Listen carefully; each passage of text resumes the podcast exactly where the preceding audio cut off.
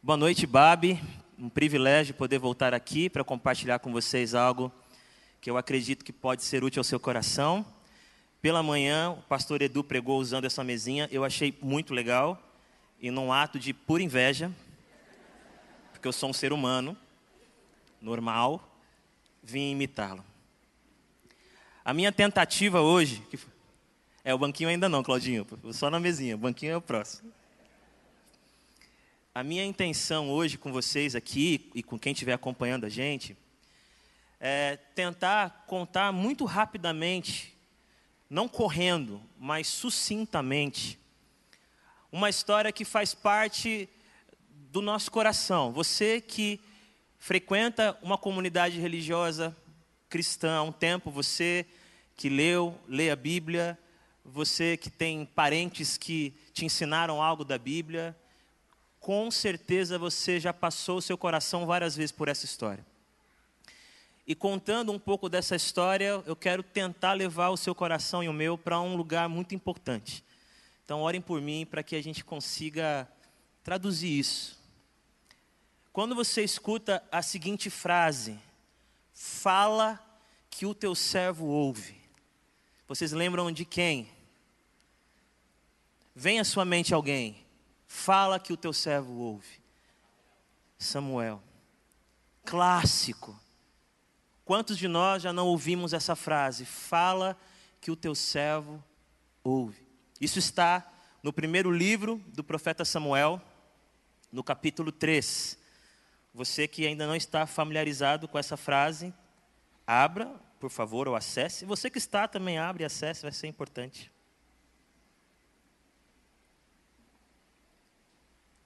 1 Samuel, capítulo 3, primeiro livro de Samuel, capítulo 3,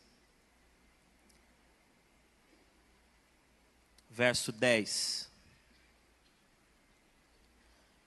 1 Samuel 3, 10.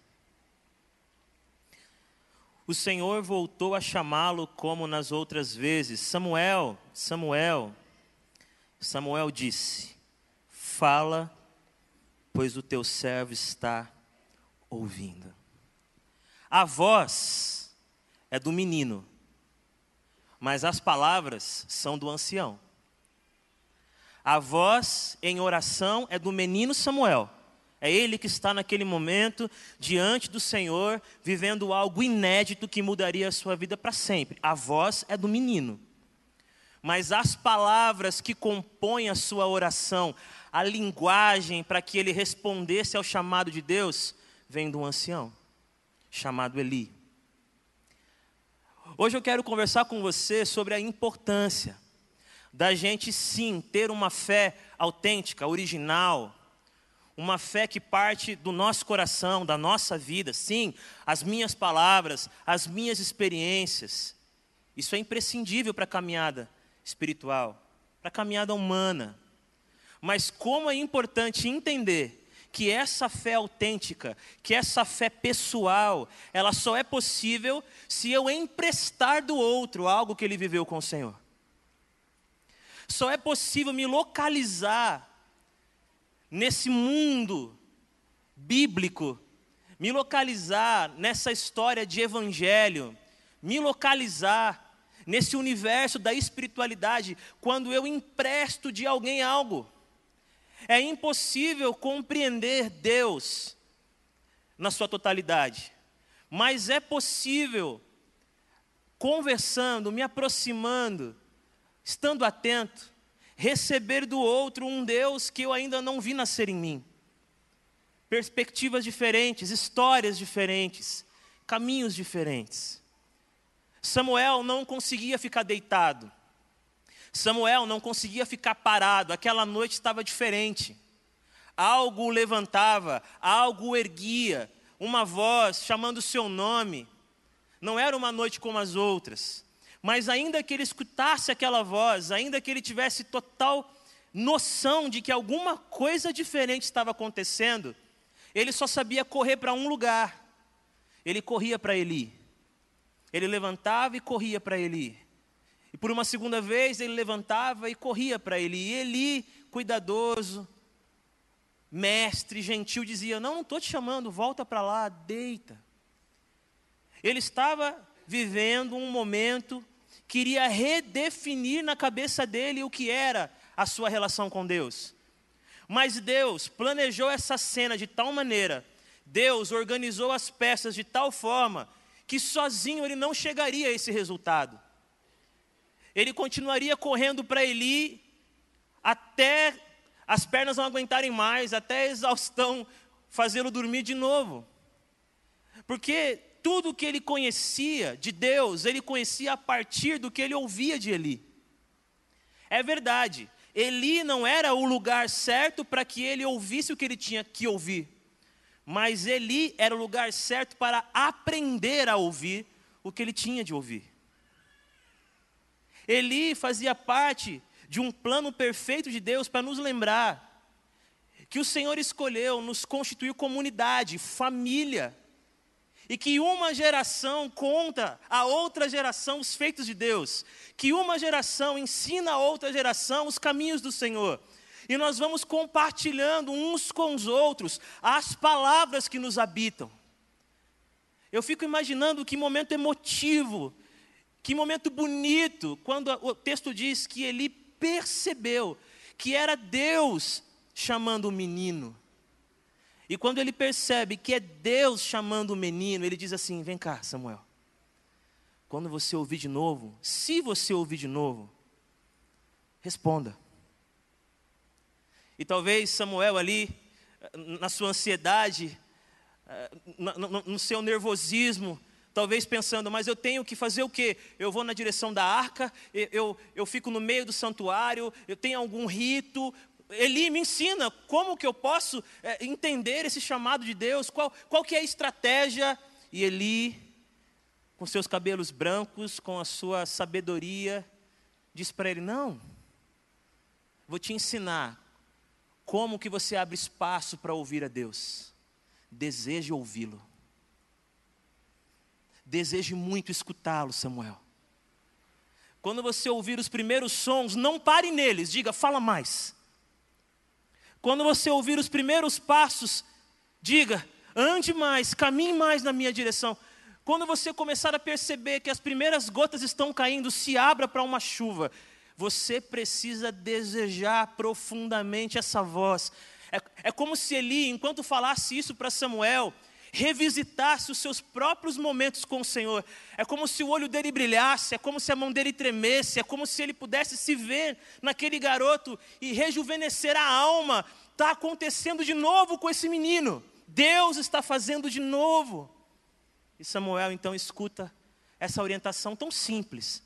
Quando você ouvir, se você ouvir, diga, fala Fala que o teu servo está atento.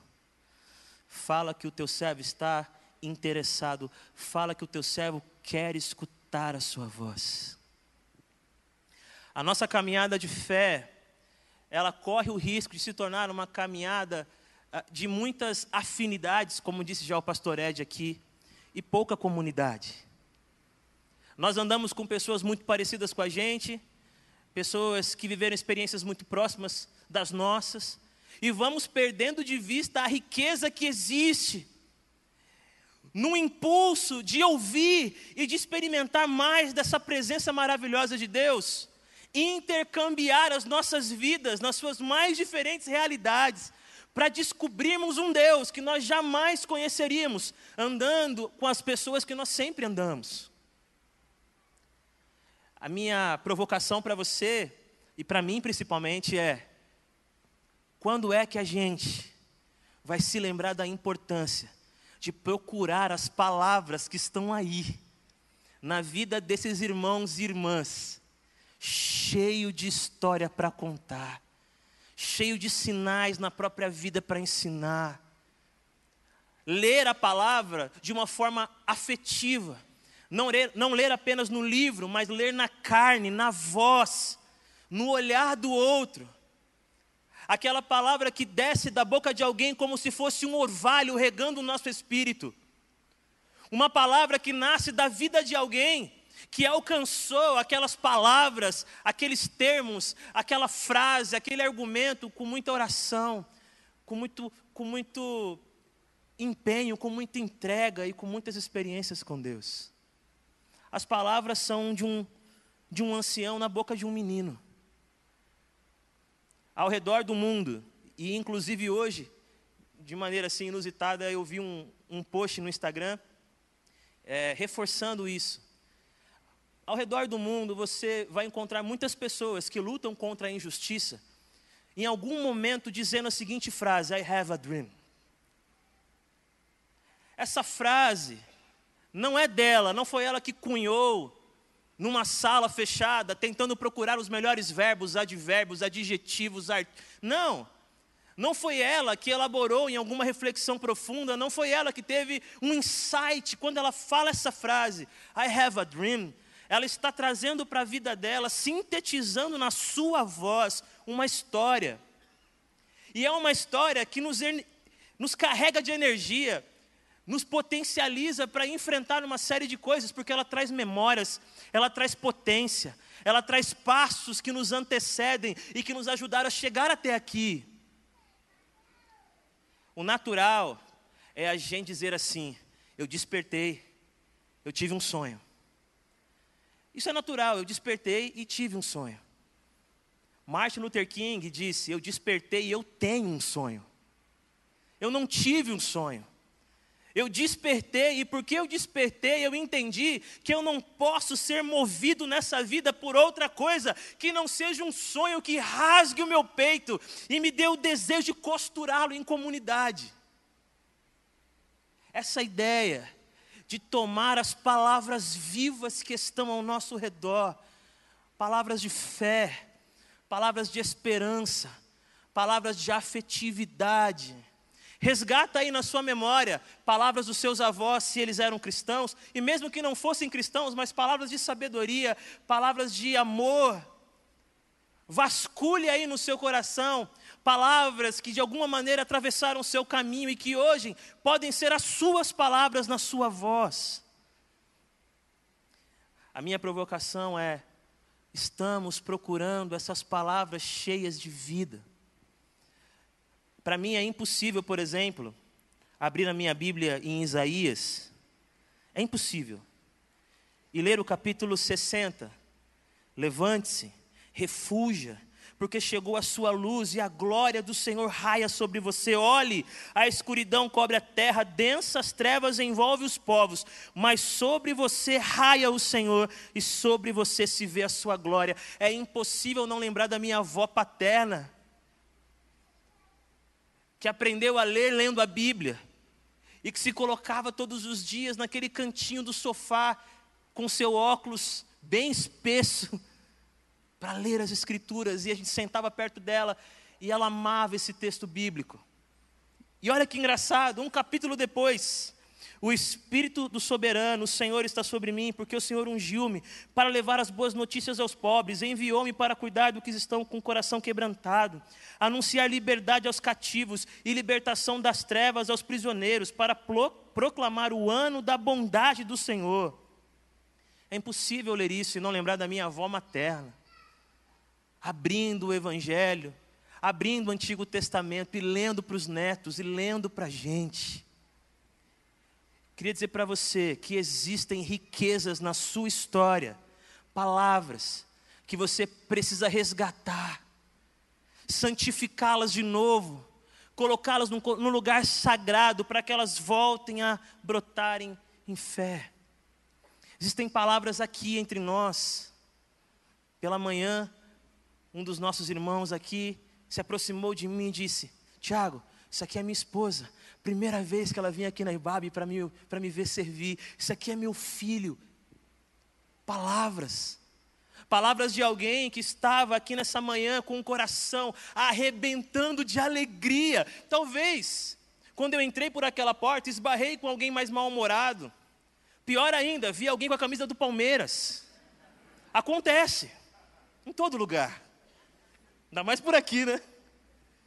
E eu pudesse carregar isso comigo. Mas aquele irmão se aproximando de mim com uma palavra para compartilhar, Um Deus que trouxe a sua família para celebrar com Ele nessa manhã. Um Deus que moveu a sua família para esse lugar. Quando você e eu intencionalmente nos colocamos para ouvir as palavras que estão aí, irmãos, irmãs, seremos apresentados a um Deus muito maior do que o nosso clube, que não cabe na nossa caixa e que é maravilhoso. Mas para isso, é voz de menino, mas é palavra de ancião. No palco, é só um garoto descobrindo quem é Deus, mas por trás da cena, tem um sacerdote emocionado dizendo: Chegou a vez de Samuel. Sabe o que é ter alguém assim? Por trás da cena, dizendo: Chegou sua vez, Deus está falando com você. O autor do livro de 1 Samuel, ele diz que Samuel andava sobre a orientação de Eli, porque naquele período as visões eram raras, Deus não falava dessa maneira como hoje tem falado conosco através do seu Espírito, através da Escritura revelada. Então, muitas coisas que Samuel sabia, não foi porque ele teve um, um contato direto com o Eterno, mas é porque ele ouviu alguém que tinha. E não é o suficiente, precisamos de mais, mas é necessário para que esse mais aconteça. A nossa fé é uma fé de tradição, é uma fé de muitos e muitas. É uma fé que remonta a um passado muito distante. Quando Abraão disse: Vou sair sim da minha terra, nós estamos dando um passo junto com ele. A nossa fé é uma fé de muitos heróis, de muitas heroínas, por mais que herói e heroína não seja ser perfeito, mas alguém debruçado sobre o Senhor.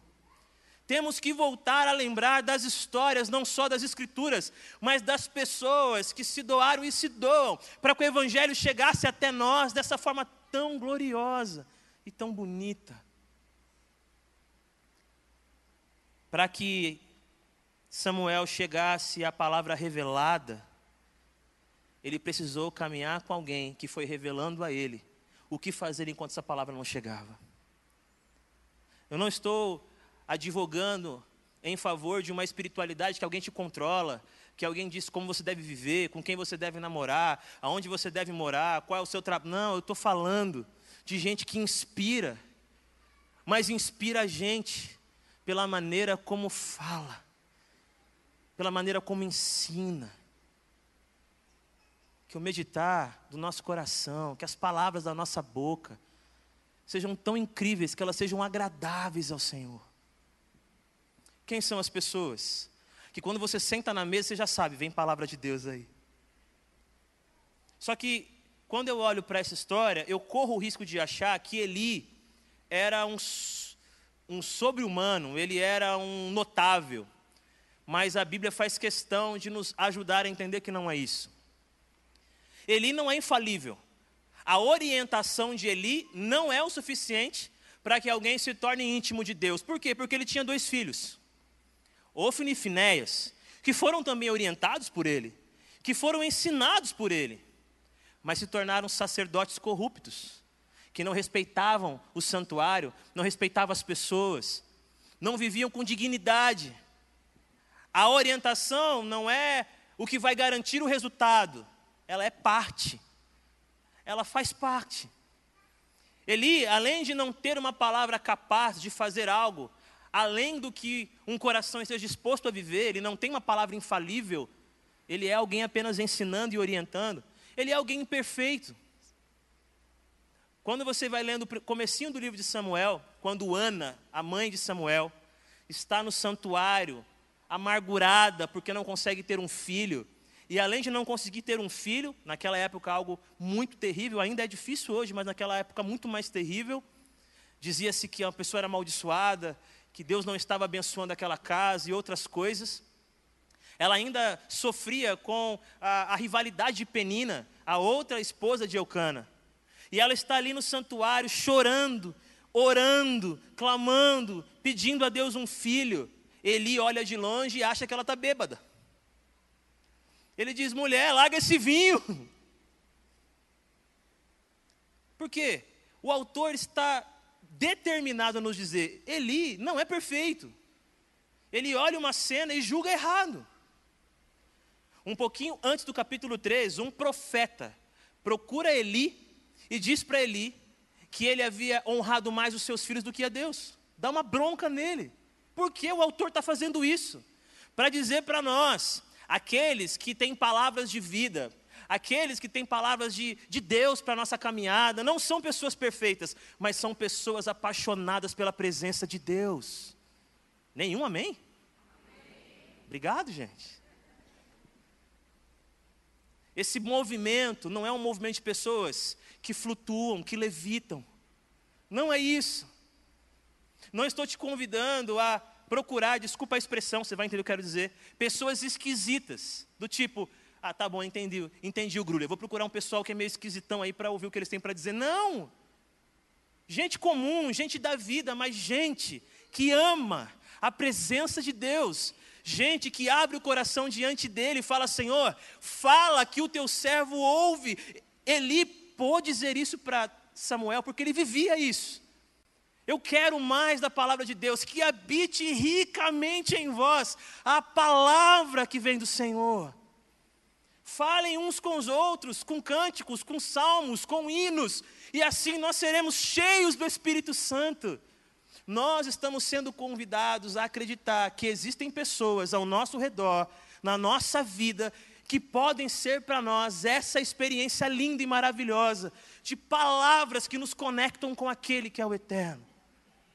Palavra de gente humilde, palavra de gente simples, palavra que nos dá outro ângulo Palavra que chama o tecladista para tocar, glória a Deus. Palavra. Ele era, era uma pessoa comum, mas era alguém que estava disposto a servir ao Senhor, sendo imperfeito. Liderou Israel por 40 anos. Do, doou a vida dele, dedicou a vida dele. Mas era alguém comum, um ser humano. Mas um ser humano que olhava para Samuel com o coração cheio de vida, dizendo: Senhor, é a vez dele. Uau, como é rico ter perto de nós pessoas que estão constantemente dizendo, dentro delas: Senhor, chegou a vez dele. Chegou a vez dele perceber a grandiosa presença de Deus. Chegou a vez dele de se ajoelhar no quarto e experimentar no profundo da alma o que é paz. Chegou a vez dele de se apaixonar pelas Escrituras, de olhar para elas como se fossem uma carta de amor de um pai que diz: Filho amado, eu estou com você, eu me comprazo em você. Chegou a vez dela a vez dela de exercer os seus dons e de mostrar para as pessoas a graça que existe em caminhar com Cristo, como é bom gente assim perto de nós. Chegou a vez dele. Mas para mim o mais incrível, o mais sensacional, Samuel obedece ali. Ele volta. Ele dormia ali, ele estava pelo menos dormindo no santuário mesmo, perto da arca. Um lugar cheio de simbologia, né? A arca onde estava guardada a lei, aonde havia um vaso de ouro contendo o maná, aonde havia o cajado de Arão que floresceu. Ele estava num lugar muito simbólico, num lugar com muita história, um lugar com muita coisa para ver. Mas quando ele volta para aquele lugar que ele mandou ele voltar, o Eli normal, o Eli ser humano, o Eli que torce por ele, o Eli que vibra porque ele vai ouvir a voz de Deus, ele vai lá e diz: Fala. Claro, depois dele ouvir Samuel, Samuel, fala. Pode falar, Senhor. Fala porque eu estou ouvindo. Andar com Eli me faz ter vontade de ouvir o céu. Andar com Eli me faz ter vontade de ir além do visível, do prático, do comum. Fala. Fala para que a minha vida mude, para que eu faça o caminho certo. Fala, eu preciso te ouvir. E Deus fala com ele, mas gente, o que ele fala não é legal. Ele pega pesado. Ele dá uma palavra de juízo sobre a vida e a família de Eli. Mas olha que loucura, para eu terminar minha palavra, olha que loucura. De manhã, Eli chama Samuel. Samuel! Samuel está com medo porque ele não quer falar o que ele ouviu. Ele não quer contar para Eli o que vai acontecer. E aí, aquele sacerdote, de mais de 40 anos, liderando o povo de Israel, ele olha para um menino e diz assim: Fala para mim o que Deus falou para você. É como se ele dissesse: Agora sou eu que preciso das suas palavras. Porque em comunidade é o idoso ensinando o menino e é o menino ensinando o idoso. É o homem ensinando a mulher e é a mulher ensinando o homem. É o bebê. A voz do Senhor, a palavra do Eterno está aqui em nós. E quando eu, eu, eu imagino essa cena, o texto fala que ele era parecido comigo, bem obeso. Eu e ele temos essa semelhança. E ele está ali, aquele homenzarrão, sabe? E, e Samuel é um menino. A tradição judaica diz, em algumas leituras, que ele tinha no máximo 12 anos. Ele olha e fala: Abre a boca, menino. Não esconda nada. Eu quero as palavras que estão em você. A voz do Senhor está na comunidade. Esteja aberto e atento para ouvi-las soando aqui a sua casa. Traga à memória os textos, as histórias que povoavam sua casa, as ceias, as refeições. Estirpe, jogue fora os barulhos, os ruídos insanos, as vaidades bobas e abra espaço para que a voz do Senhor te alcance aí nas suas relações. Com quem, Tiago? Pessoas normais que interpretam situações de forma equivocada, como Eli, que não conseguem fazer sempre o que desejam porque ele não conseguiu educar os filhos como gostaria. Alguém que era frágil porque os seus olhos estavam ficando cegos, mas era alguém que amava a presença de Deus, e era alguém que tinha humildade suficiente para se ajoelhar e dizer: Agora fala você, menino. Meu desejo, talvez hoje, semana que vem, esse ano, você se aproxime de alguém e diga: fala. Fala, porque eu sei que o Deus que fala quer usar você. Fala. Conta um pouco sobre a sua vida, sobre o que Deus está fazendo. Talvez ainda hoje, essa semana e esse ano, alguém vai dizer: Fala você comigo. Não é só você que pede, é alguém que pede de você. Porque ser voz de Deus não é um status dos absolutamente incríveis. Portar a voz de Deus não é privilégio dos heróis. Portar a voz de Deus é amar a Sua presença e desejar a Sua voz acima de todas as coisas. Voz pura, voz de Pai, voz de amor. Que Deus abençoe vocês. Amém.